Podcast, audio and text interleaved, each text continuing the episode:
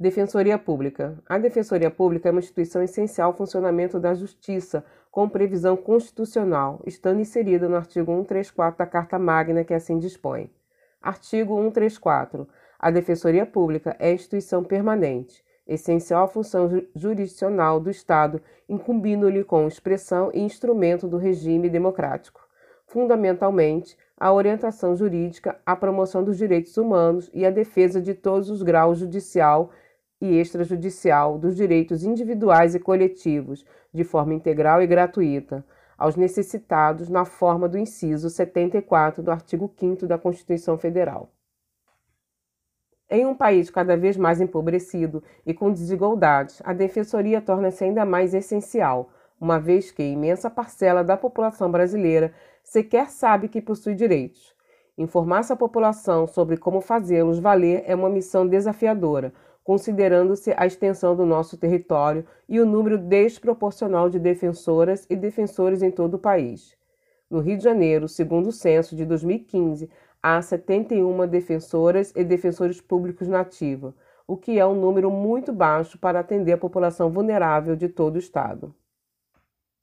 A instituição tem atuação em âmbito estadual, abre parênteses, Defensorias Públicas dos Estados, presente em todos eles, fecha parênteses, e federal, abre parênteses, Defensoria Pública da União, fecha parênteses, diferenciando-se pelas suas áreas de atuação. A título de exemplificação, um cidadão que não esteja recebendo auxílio emergencial concedido pelo governo federal pode acionar a justiça para fazer valer o seu direito através da Defensoria da União. Já um cidadão que queira acionar o pai de seus filhos que não paga pensão alimentícia aos mesmos deverá procurar a Defensoria Pública do Estado, no local onde reside com as crianças. Ambas, no entanto, são responsáveis, cada qual dentro do seu âmbito jurídico, pela prestação integral e gratuita de assistência jurídica, judicial e extrajudicial ao cidadão socialmente vulnerável e hipossuficiente. A mais antiga defensoria pública do país é a do Rio de Janeiro, que surgiu em 1954 pela Lei Estadual de 2188, de 21 de julho, criando, no âmbito da Procuradoria-Geral de Justiça, os seus primeiros cargos de defensor público. Abre parênteses. Em verdade, a assistência jurídica gratuita surgiu em 1897, através de decreto, no então Distrito Federal. Fecha parênteses.